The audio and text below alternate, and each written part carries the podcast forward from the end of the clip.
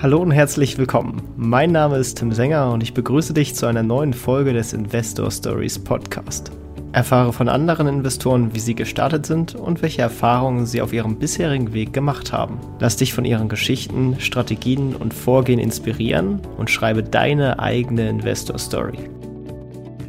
Hallo und herzlich willkommen zum Investor Stories Podcast. Und heute haben wir einen Wiederholungstäter zu Gast quasi. Es ist der Christian Machner. Er war schon mal bei Daniel im Podcast und äh, ja, der hat sein Hobby zum Beruf gemacht, äh, ist auf mehreren Ebenen als Immobilienunternehmer und Investor tätig, ähm, hat ein großes Portfolio und ist in, in wirklich verschiedenen Bereichen halt unterwegs. Ähm, am besten hört ihr euch Folge 61 nochmal an und, und könnt quasi die, die Anfänge und äh, die Geschichte von, von Christian hören. Ähm, jetzt aber erstmal willkommen im Podcast. Servus Tim, hallo liebe Zuhörer, freut mich wieder hier zu sein. Ja, vielleicht ähm, für diejenigen, die, die trotzdem noch mal neu eingestiegen sind, die Folge noch nicht erklärt äh, gehört haben, äh, magst du einmal kurz äh, in, in zwei, drei Sätzen äh, dich vorstellen, erzählen, äh, was du so machst und was ich vielleicht gerade eben in der kurzen Einleitung unterschlagen habe?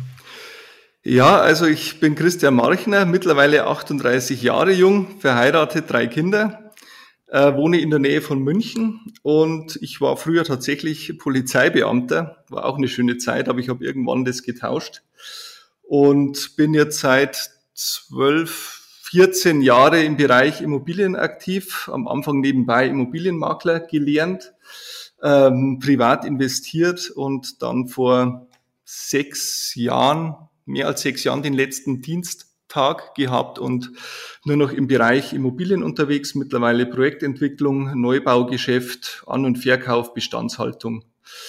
Genau. Ja, das äh, ist natürlich besonders spannend, weil dann können wir quasi äh, auf die aktuellen Marktdynamiken in verschiedenen Bereichen halt halt schauen, weil das sich ja auch teilweise sehr unterschiedlich auswirken dürfte, würde ich jetzt mal von ausgehen. Deswegen vielleicht die erste Frage, wie läuft's bei dir sozusagen? Haben sich in den letzten zwei Jahren ähm, viel da viel getan bei dir oder bist du im Prinzip noch in, in allen Bereichen von Flix und Flip Projektentwicklung und, und langfristige Vermietung unterwegs? Also wir sind tatsächlich noch in allen Bereichen unterwegs. Wir haben auch um den Jahreswechsel äh, ein paar Projekte angekauft, Grundstücke, Mehrfamilienhäuser, die wir aktuell entwickeln. Ähm, und jeder weiß, das Rad hat sich eigentlich mit dem Jahreswechsel gedreht, von immer nach oben, nach zwölf Jahren plötzlich nach unten. Äh, da sind wir mit dabei. Wir haben privat aktuelles Thema, dass ein paar zehn Jahresfristen auslaufen oder ausgelaufen sind und somit ein steuerfreier Verkauf möglich wäre. Ähm, da ist jetzt die Planung dadurch auch etwas anderes. Wir sind privat auch Vermieter. Da läuft, sage ich mal, sehr gut, einfach weil auch viele die aufs Eigentum geschielt haben, sei es auf die Eigentumswohnung, vielleicht auch auf ein Haus, nun gar keine Möglichkeit mehr haben und in den Mietmarkt reindrängen ähm, und dadurch da die Nachfrage noch stärker wird. Also so gesehen hat es auch auf den Mietmarkt bezogen seine Vorteile, aber grundsätzlich für das meiste und für die meisten Marktteilnehmer ist die aktuelle Situation mit Sicherheit deutlich nachteilig. Ja, du hast die gestiegenen Zinsen schon angesprochen. Ähm, jetzt überlegt ihr aus Steuergründen gegebenenfalls zu verkaufen. Ähm, man kann natürlich auch refinanzieren. Äh, siehst du da aktuell, ähm, dass, dass sich jetzt quasi Sachen nicht mehr so gut rechnen, dadurch, dass die, die Zinsen gestiegen sind? Oder hast du auch gewisse Zurückhaltung vielleicht auch von den Banken, dass selbst wenn das sich rechnen würde, die Banken ein bisschen vorsichtiger geworden sind? Siehst du das? Ja, das auf jeden Fall. Also wir haben aktuell ein Zinsniveau fürs zehnjährige Darlehen, sage ich mal, zwischen 3,5 bis 3,8 Prozent Zins. Also irgendwo das Niveau von 2011. Sinnigerweise war 2011 11 auch der Leitzins bei 1,25 Prozent. Also da gleicht sich's an. Und ähm, natürlich fallen da jetzt viele raus, weil die Preise im Vergleich zu damals halt exorbitant äh, gestiegen sind und das sich manche einfach nicht mehr leisten können oder wollen. Und vielleicht ganz kurz auf also wir sind im Bereich München viel unterwegs. Hier bei uns bei Regensburg bis hoch äh, Richtung Sachsen. In Leipzig sind wir größer vertreten. Ähm, und äh, in München zum Beispiel oder auch im Umkreis von München ist es so, dass manche Banken, und ich zitiere dann Ansprechpartner von uns, die wir seit zwölf Jahren haben, dass die gar keinen Kapitalanleger mehr haben. Also nicht nur, dass es eingebrochen ist, sondern dass einfach gar keiner mehr kauft zur Kapitalanlage, außer einer, der es komplett bar hat, der braucht aber dann keine Bank, weil halt die Rentabilität äh, in keinem Verhältnis zu dem Zinsen oder zu dem Darlehen dann steht. Auch bei dir quasi, hast du da Erfahrungen direkt mitgemacht? Also, oder, oder ist bei dir quasi Daily Business und du kriegst quasi über Netzwerk oder so noch, noch gute Preise rein und, und das läuft dann quasi so durch? Ja, also auch, ich sage mal so, wir haben um den Jahreswechsel ein paar Projekte angekauft. Je nach Größe sind es halt welche, die wir dann zwischen einem Dreiviertel und eineinhalb Jahre haben. Also aktuell sind wir nicht so auf der Suche.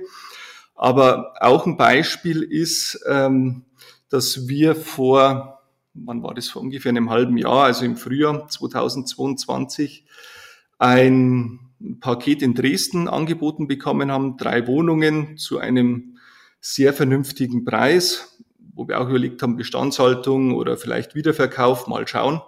Und was wir schon lange nicht mehr hatten, ist, dass wir um eine Finanzierung kämpfen mussten. Also normalerweise ist es halt so, man geht zu, zu den Beratern, die man halt seit, seit Jahren hat. Für die bei uns hier war es auch nie ein Problem, dass wir im Osten unterwegs sind.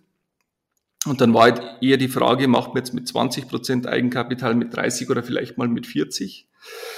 Ähm, aber dann hieß es, ähm, Vorstandsentscheidung, Regionalprinzip wird verschärft, Osten ist von hier aus nicht mehr.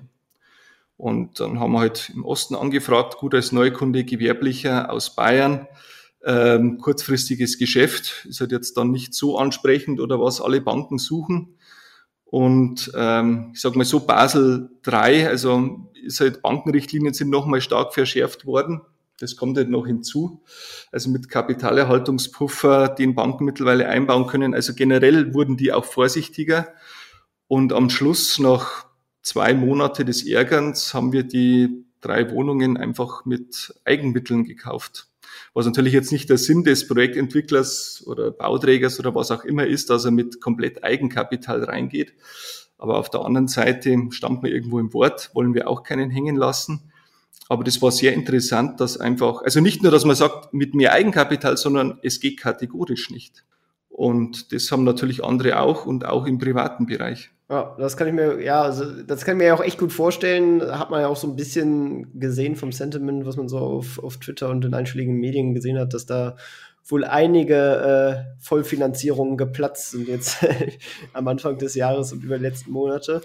Ähm, das führt ja auch unweigerlich dazu, in Kombination mit den höheren Zinsen, dass ja durchaus bei den Preisen jetzt so ein, so ein erstmal so ein Hoch erreicht sein könnte. Jetzt ist die Frage, stagniert das jetzt einfach nur auf diesem Niveau oder geht es tatsächlich auch runter? Ähm, ich weiß nicht, siehst du schon, dass das runtergeht oder glaubst du, dass das in Zukunft äh, runtergehen auch muss sozusagen, damit das quasi wieder einen, einen fairen Marktpreis ergibt? Ich denke, das Bild ist sehr klar, aber vielleicht ähm, zwei, drei Worte noch zu, zu der Situation. Es ist halt eine Gemengelage, die kaum einzuschätzen ist. Wir haben nach wie vor Faktoren, die eigentlich dafür sprechen, dass die Preise weiter steigen. Also ich glaube, die End Jahresendprognose für die Inflation ist sieben Prozent und irgendwo steigen ja auch Immobilienpreise analog der Inflation mal mehr, mal weniger. Aber auch da der zweite Blick sagt ja, dass die Inflation hauptsächlich aus dem Energiesektor kommt, wie wir alle wissen. Aber Inflation steigt, es wird generell zu wenig gebaut in Gegenden, wo der Nachfragedruck hoch ist und die Wohnungen eh nicht ausgereicht hätten, wird jetzt noch weniger gebaut, auch weil es für die Bauträger unkalkulierbar ist. Also die Wohnungsknappheit nimmt eher zu, die Baupreise steigen, äh, die Preise der Neubauten steigen, dadurch Baustoffknappheit herrscht. Ähm, das wäre eigentlich was, was dafür spricht, dass die Preise noch höher gehen. Und auf der anderen Seite natürlich haben wir zwei Faktoren, die eben ganz stark bewirken, dass die Preise nach unten gehen können, müssen. Zum einen ähm, ist es natürlich die, die Zinserhöhung, von der wir schon gesprochen haben. Es macht einen Riesenunterschied, ob ich jetzt 200.000, eine halbe Million für 1,2 Prozent Zinsen oder 3,6 finanziere. Und ähm, es werden halt immer weniger Marktteilnehmer. Also es gibt äh, Studien, die besagen, also zumindest bis letztes Jahr, von letztes auf dieses Jahr wahrscheinlich nicht, dass die letzten Jahre zwar immer das Transaktionsvolumen in Deutschland weiter gestiegen ist, aber über Jahre ein Rückgang der Transaktionen selbst zu beobachten war. Also das heißt, viele sind über die Jahre generell schon rausgefallen, ausgestiegen.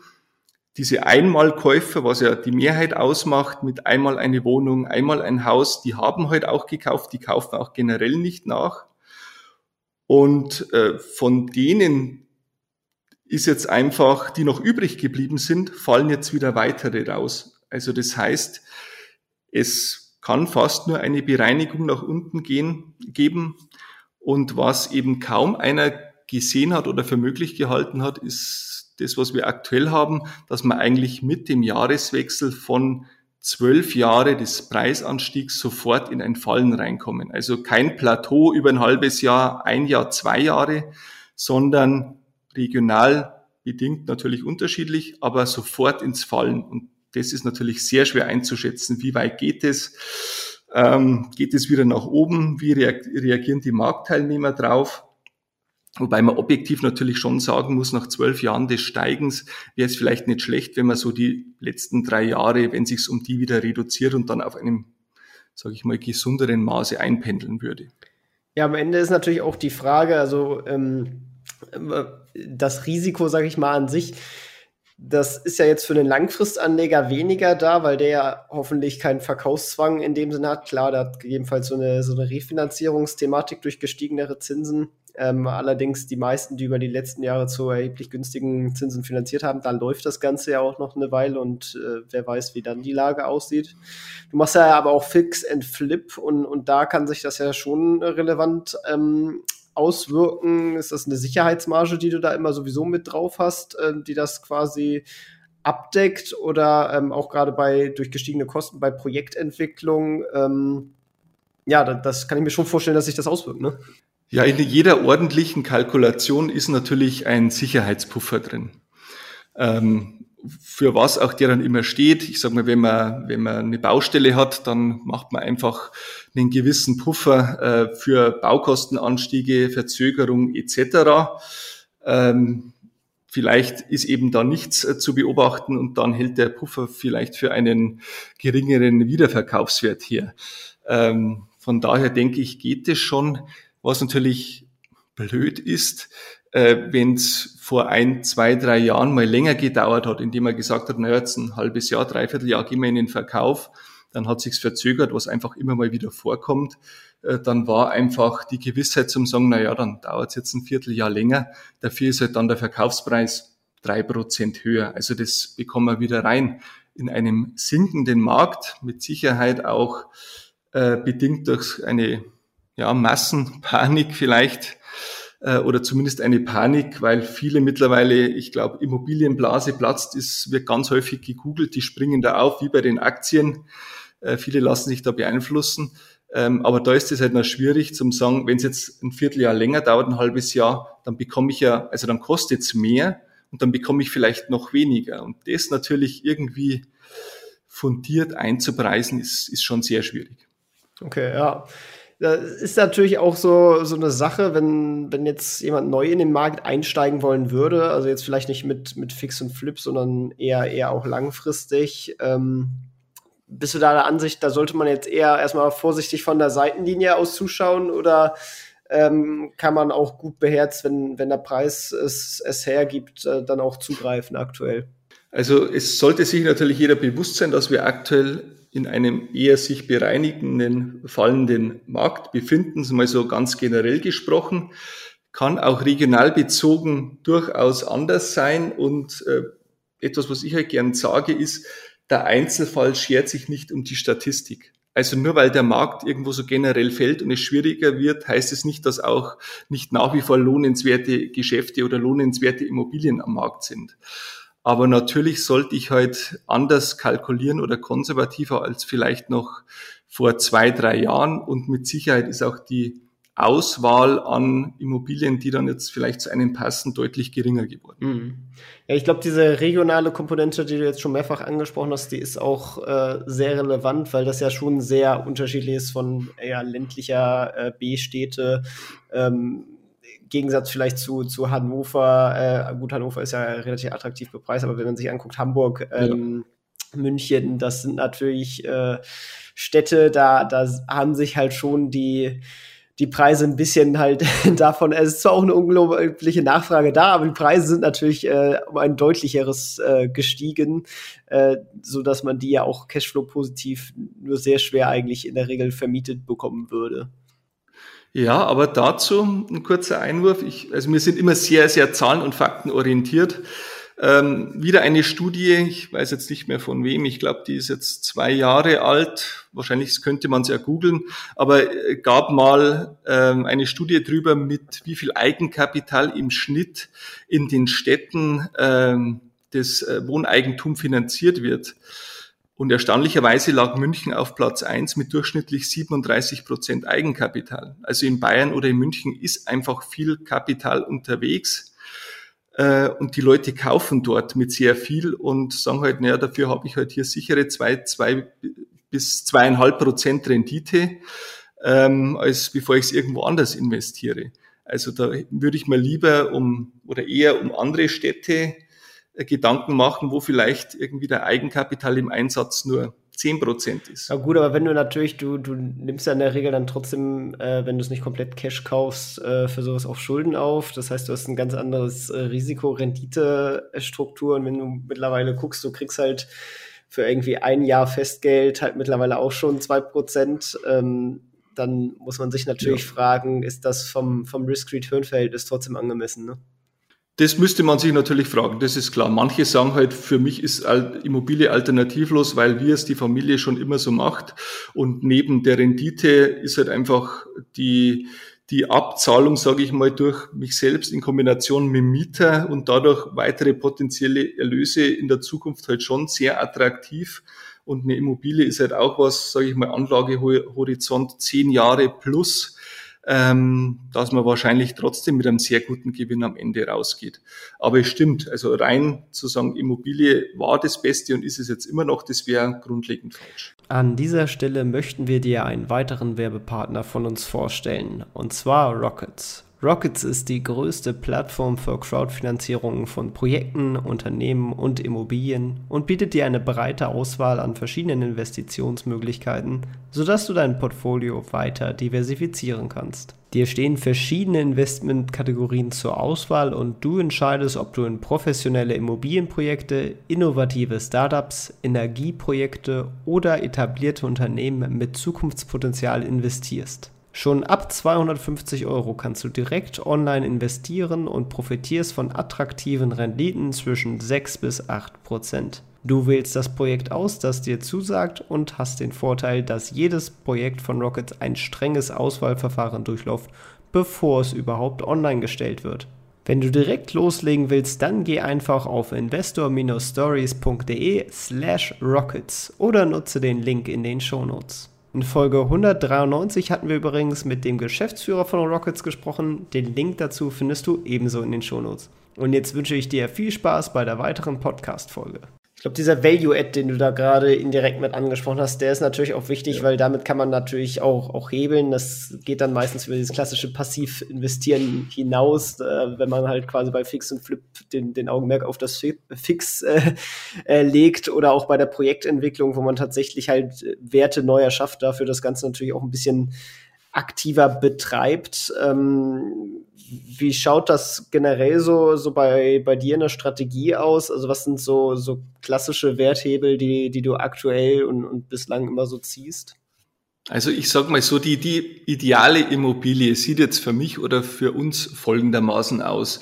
Das wären jetzt 1000 Quadratmeter Grundstück, vielleicht ein bisschen weniger, gerne auch mehr, bebaut mit einem zwei, drei Familienhaus Altbestand und zwar so an dem einen Ende des Grundstücks, dass das andere noch frei ist. Dann hätte man die Option, zum Teil ist das zwei, drei Familienhaus dann auch vermietet. Ähm, man hat schon ein bisschen Miteinnahmen in der Beplanungsphase und wieder Veräußerungsphase. Ähm, man beplant einfach den restlichen Teil des Grundstücks mit beispielsweise einem Doppelhaus. Kann man sich dann überlegen, ob man es mit der positiven Bauvoranfrage dann verkauft oder mit einer vollen Planung oder eben ob man selbst baut.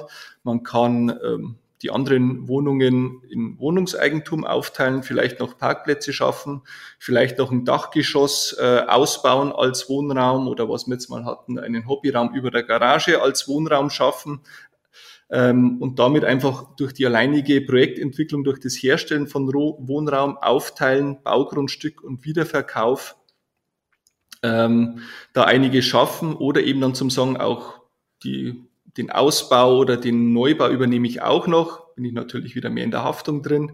Dauert alles länger, aber nehme noch mehr Gewinn am Ende mit. Sage ich mal so Preisliga irgendwie 500.000 bis 1,5 Millionen. Wenn Neubau mit dabei ist, ist das Volumen natürlich deutlich größer.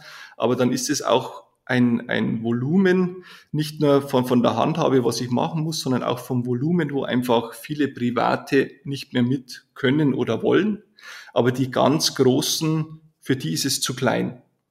Und sowas ist auch überschaubar und ähm, das macht unheimlich Spaß und gibt es eigentlich regelmäßig am Markt zu finden. Ja, das ist ja auch so, ein, so eine ideale Nische halt, wo, wo man dann quasi auch äh, halt mal mit so Projekten einsteigen kann, die, die vielleicht noch nicht auf institutionellem Anlegerniveau sind, ähm, wenn man da was Kleines, Attraktives sieht. Ähm, ja, ja, wobei der Einstieg gar nicht so einfach ist. Also ich tausche mich ja regelmäßig aus. Es wird immer so leicht verkauft, ja, ja, mach Projektentwicklung, teil da mal was ab. Also ich brauche dann trotzdem die positive Bauvoranfrage. Dann ist halt die Frage, Bebauungsplan ähm, auf dem Grundstück sind eigentlich nur ein Haus mit zwei Einheiten, Baufenster gibt's da hinten nicht, bringe ich die Nachbarn irgendwie mit ins Boot? Hat die Stadt oder die Gemeinde wirklich Interesse dran? da was zu machen. Wenn es jetzt nach der Nachbaubebauung geht, also 34 BauGB, dann schaut es wieder anders aus. Oder dann eben Brandschutzvorschriften bei, bei dem Ausbau. Bekomme ich die Parkplätze her? Überall gibt es eine Stellplatzverordnung, die werden regelmäßig vergessen, habe ich das Gefühl, bei jemand, der jetzt da voller Enthusiasmus einsteigt. Und ähm, dann ist plötzlich im, im Bauamt oder im Gemeinderat, je nachdem, und äh, aller Proklamation von Bundesregierung, Staatsregierung zum Trotz mit Nachverdichtung, wenn da dann keiner will, dann hat man erstmal ein Riesenproblem. Also ganz so einfach, wie es ich jetzt vielleicht auch dargestellt habe am Anfang, ist es natürlich nicht. Also da hängt schon was. Auf jeden Fall. Mit, mit einfach meinte ich auch mehr von, von der Losgröße. Ähm, okay. Aber ja. da stimme ich dir auch voll zu und, und es zeigt ja auch im Endeffekt, dass man, äh, wenn man sich in diesem Bereich bewegt, äh, sich sehr gut auskennen sollte oder zumindest sich anständig informieren sollte und, und nicht quasi einfach das, das Ganze auf die leichte Schulter nehmen. Ich, ich, ich kaufe das jetzt und dann, und dann wird das schon. Äh, das, das ist ein, ein Approach, der, der selten funktioniert. Ja. Ähm, ja, äh, sind ja jetzt ein paar Jahre äh, vergangen äh, seit der, unserem letzten Interview oder seit dem, deinem letzten Interview mit Daniel viel eher. Ähm, sind dabei irgendwelche Geschichten so aufgetaucht, äh, die, die irgendwie erzählenswert sind, so ein paar, paar spannende Anekdoten, ähm, die, die vielleicht auch interessant für, für, für die Hörer sind? Ja, ich habe mich gestern noch mit, mit, Max, meinem Kollegen, drüber unterhalten und der hat dann auch gemeint, Mai, wo soll man anfangen? Also es ist purer Wahnsinn mittlerweile in der Immobilienbranche und äh, das geht mittlerweile so weit, dass ich lieber mit ähm, gewerblichen Anbietern äh, zusammenarbeite als mit Privatpersonen, weil weil es kalkulierbarer ist. Also ich also ich kann ein paar Beispiele bringen. Eins wäre zum Beispiel in unserer jugendlichen Naivität haben wir bei einem äh, auch so ein ähnliches Projekt, wie ich es gerade so als ideales Projekt von uns beschrieben habe, hatten wir im, im Landkreis Regensburg und haben uns gedacht, ja, ist jetzt schwierig nach der positiven Bauvoranfrage für ein Doppelhaus das selber zu machen, äh, verkauft man es doch einfach im, im Bieterverfahren, im offenen Bieterverfahren einfach nur ein, eine Runde ähm, wer am Schluss oben ist, also nicht garantiert, dass wir zustimmen, aber wenn einer ein gutes Gebot abgegeben hat, äh, unterlegt mit einem Kapitalnachweis oder einer Bonitätsbestätigung, dann kriegt er auch den Zuschlag. Wir haben das online gestellt, die Nachfragen waren überwältigend, aber die Leute sind irgendwie mit sich selbst nicht zurechtgekommen. Also wir haben welche gehabt, die haben gleich, gleich ein Angebot geschickt, unterschrieben, ähm, über mehr als 50 Prozent mehr, als wir am Schluss eigentlich erlöst haben. Und wir nehmen und wir wollen. Und äh, ich glaube, über mehrere Tage haben sie dann zweimal das Angebot wieder von selbst verringert, ohne dass irgendwie was passiert wäre. Also der typische Pavlovsche Reflex. Ich suche dort was zum, zum Bauen, Grundstück und alle, die es im Suchauftrag haben, schreiben sofort los. Ähm, dann haben wir, ich glaube, zwei Termine gehabt. Und dann waren auch Leute da, dann waren auch noch Wohnungen zu verkaufen da drin aktuell. Alleine beim Baugrundstück waren mehrere Parteien da mit vor Ort, ja sofort Zusage. Einer hat mir, ich glaube, einen zehn Zentimeter hohen Stapel an Bonitätsunterlagen und Nachweisen überreicht. Also zehn Zentimeter ist hoch, ein hoher Stapel. Und sie kaufen. Wo muss er unterschreiben? Ich gesagt, na ja, dann, also wenn das wirklich alles stimmt und das sich so rauslesen lässt aus Ihren Unterlagen, dann schaut's gut für Sie aus. Aber rufen Sie mich morgen an, wenn das Interesse noch besteht. Gebot ist auch in Ordnung. Ja, nein und so fort und so fort habe ich gesagt, bitte schlafen Sie drüber, rufen Sie mich morgen an. Also auf den Anruf warte ich nach wie vor. Ähm, von denen haben wir mehr, die sofort zusagen und dann wissen sie nichts mehr davon. Oder auch bei, bei einem Wohnungsverkauf in dem Objekt eine Dame, die mir sofort 5000 Euro im Bar geboten hat. Ich weiß nicht, ob sie es dabei gehabt hat und sie kauft noch eine Wohnung da drin, die wir noch gar nicht ausgeschrieben hatten. Ähm, ich gesagt, lassen Sie das, schlafen Sie mal eine Nacht drüber. Das ist wirklich ein, ein, eine gute Möglichkeit auszusortieren, wer, wer wirklich Interesse hat. Und ja, mein Partner hat dann, Geschäftspartner hat dann nach ein paar Tagen mal per E-Mail nachgefragt, wie es jetzt aussieht. Ja, ähm, ist doch nicht interessant. Aber auch, es sagt auch keiner mehr ab, selbst wenn man darauf hinweist. Kein Problem, wenn Sie absagen. Wir haben eh so viele Anfragen, aber dann kann ich sie rausstreichen. Natürlich sagen wir ab. Keiner sagt ab. Also das ist so das normale Prozedere, das wir ganz oft haben und was dann teilweise, also in der Nachbetrachtung zum, zum Teil echt lustig ist, wie sich Leute auch vor Ort überbieten und sich in Position bringen und am nächsten Tag ist alles vergessen. Ähm, und ja, vielleicht noch, noch ein Beispiel. Äh, wir haben mal ein, ein Einfamilienhaus gekauft zum, zum Renovieren bei Nürnberg. Ähm, Kontakt war über einen guten Bekannten von mir da. Äh, Verkäufer war ein Arzt, ähm, hatten schon die Nachbarn irgendwie hatten das schon besichtigt gehabt und ähm, Gebote abgegeben und ich habe es mir dann auch angeschaut.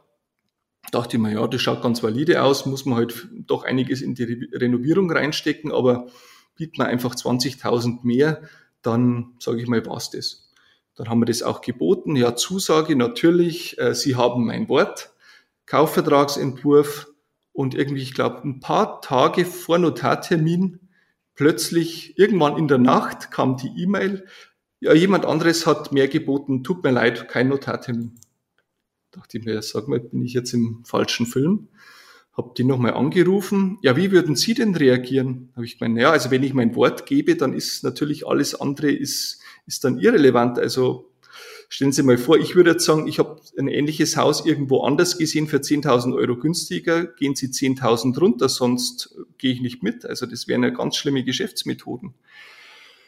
Fakt ist, wir haben dann ähm, nochmal 5.000 Euro drüber geboten, weil es ein gutes Angebot war. Der hat mir dann am Telefon wieder gesagt, Sie haben mein Wort. Da habe ich dann gemeint, ja, das hatte ich das letzte Mal auch schon, aber gut. Ähm, dann war es so, dann waren wir im Notartermin und dann ähm, kam halt, ja, also Objekt ist nicht vermietet, wird noch von der Mutter bewohnt und wird dann geräumt. Und dann sagt er plötzlich, na ne, es, es gibt einen Mietvertrag mit der Mutter. Also ich glaube, ich habe geschaut, als hätte ich einen Geist gesehen, der Notar genauso. Und dann sagt er, na ja, also nur, die zahlt keine Miete, nur für die Steuer. Dann, oh Gott, der Notar und ich, wir haben uns angeschaut, gut, das haben wir jetzt alle nicht gehört. Dann haben wir das Kaufpreisfälligkeitsvoraussetzung noch schnell reingeschrieben, also Auflösung, Aufhebung des aktuellen Mietverhältnisses, äh, sonst fließt kein Kaufpreis. Und dann war das auch gut, aber da, da stehst du erstmal da und solche Sachen haben wir eigentlich am, am laufenden Band Genauso auch mit der Nachverdichtung. Alle freuen sich irgendwie, wenn, wenn man mal was macht. Äh, Städte, Kommunen, zum großen Teil, sage ich mal. Und dann hast du wieder Nachbarn drin. Dann, ja, ich fand es das toll, dass hier so ein großer Garten ist in unserem Blickfeld. Ja, schon, aber das ist halt jetzt nicht mehr ihr Grundstück und es wäre jetzt schön, wenn man da was reinbauen könnte. Ja, aber dann fährt da jemand an unserem Garten vorbei auf ihrer Seite. ja schon, da kommt ein Einfamilienhaus rein, dann fährt halt am Tag vier, fünf Mal einer raus mit Schrittgeschwindigkeit. Ja, das reicht schon, um das abzulehnen und Probleme zu, zu verursachen. Also das sind dann Sachen, wenn es am Schluss doch geklappt hat, kann man mal drüber lachen, aber es ist dann, also zwischendrin ist mal echt wirklich skurril. Ja, das sind auch genau die Faktoren am, am Immobilienmarkt, die, die sehr frustrierend sind und für die man halt auch eine gewisse Toleranz äh, mitbringen muss. Ähm, ich habe darauf keine Lust, deswegen habe ich mich aus dem Markt verabschiedet. ähm, ja. Aber wer das durchhält, äh, der, der kann natürlich auch, auch, auch spannende Investments da machen, äh, wofür du natürlich auch ein guter Beweis bist. Ja, schon. Und was ganz, also äh, wichtiger Hinweis, wenn einer sagt, ja, kein Problem, kein Problem, Geld, Geld, ja, überhaupt kein Problem. Und äh, dann aber, wenn man sagt, ja, bitte, dann äh, ohne Kapitalanachweis machen wir aber nichts, aber Bankenbestätigung und dann ganz brüskiert ist und ja, ich bin Arzt, also Ärzte sind da immer so ganz nach vorne preschend, haben wir die Erfahrung gemacht, Ausnahme bestätigen die Regel. Ähm, von denen kommt dann auch nichts. Also ich denke mal immer, naja, wenn er wirklich Interesse hat und nicht nur groß tönt, sondern wirklich das Geld auf der Seite hat, dann wird es ja kein Problem sein, das vorzuzeigen. Die, die am lautesten tönen, das sind meistens die, die man gleich wegrasieren kann als äh, Interessenten, das wird dann nichts. Ja, das äh, stimmt auf jeden Fall. Ähm, gilt bei Mieter genauso, hatte ich auch schon so meine Erfahrung gemacht. ja, absolut. Kann man, kann man übertragen in ein paar Bereiche. Genau. Äh, was du beim letzten Interview auch erwähnt hattest, war äh, deine Uhren, äh, die du auch im, im Portfolio angegeben hast. Äh, wie ist da weiter? Äh, sammelst du da, da fleißig oder hast du auch mal, mal eingecashed oder trägst du die einfach nur vor, vor Fun jetzt oder wie, wie schaut's da so aus? Ähm, ist grundsätzlich äh, nach wie vor habe ich da ein Fable dafür. Also ich beschäftige mich halt nur mit Sachen, in die ich mich auch irgendwie reinfinden kann und die mich halt begeistern. Also das ist halt dann irgendwie Hobby und Investment zusammen. Ähm, aktuell bin ich nicht auf der Suche. Natürlich, wenn mir mal langweilig ist, dann schaue ich doch irgendwie in die Portale rein ähm, und schlag vielleicht mal wieder zu. Aber ja, ich, ich habe noch ein paar und wenn man da halt auch situativ das richtige Näschen beweist oder bei ein paar Sachen ist es eigentlich vorgezeichnet, wenn man sich auskennt, dann ist es auch eine schöne Sache, ähm, da eine Uhr zu kaufen und dann zu wissen, auch wenn ich sie trage und je mehr Zeit ins Land geht, die wird mehr wert, ganz klar. Ja, das äh, ist doch eine, eine gute Sache bin mal, bin mal gespannt, wie auch da sich, sich Marktdynamiken herausgehen. Man, man sieht ja so ein bisschen, dass dadurch, dass jetzt wieder Zinsen on vogue werden, gerade im US-Raum, dass da so ein bisschen aus diesem Alternative-Markt Geld rausfließt. Also jetzt nicht nur bei Uhren, sondern auch insgesamt Collectibles sind ja ganz gut gelaufen äh, von Comicbooks und äh, hier diese Sammelkarten. Äh, da, da bin ich mal gespannt, äh, wie jetzt so quasi sich diese Art von, von Asset-Klasse in der Krise verhält oder ob da tatsächlich vorher mit, mit billigem Geld viele Privatanleger reingegangen sind, die die, die Preise hochgetrieben haben. Ja, bin ich auch gespannt. Es ist halt so, wenn es um Uhren geht, ähm, wenn ich eine Immobilie in Deutschland habe, eine Wohnung irgendwo im Nirgendwo, dann ist es halt die, die, die Nachfragen, denn der potenzielle Markt ist halt sehr begrenzt. Wenn ich eine Rolex habe oder limitierte Omega Speedmaster oder ähnliches, die kann ich halt weltweit absetzen. Also ich habe schon Uhren äh, ins Hinterland von Vietnam geschickt, habe glaube ich schon von allen Kontinenten mal eine Uhr importiert. Ich sag mal, irgendwer hat immer Geld oder Lust drauf oder will gerade. Vielleicht, dass sich das, was sich um Rolex und andere Marken etabliert hat, dass eigentlich fast nur noch Grauhändler an die normalen Modelle rankommen beim Konzessionär und dann gleich mit zwei, dreifachen Aufschlag teilweise wiederverkaufen, dass das hoffentlich irgendwann mal eingedämmt wird. Aber so ein genereller Einbruch Glaube ich nicht. Vielleicht bei ein paar gehypten Modellen auf, aufgrund irgendwelcher Auktionen, die es gegeben hat mit irgendwelchen Höchstpreisen. Aber so insgesamt durch die weltweite Absetzbarkeit, sage ich mal, glaube ich nicht, dass da einen massiven Einbruch geben wird. Okay, ja.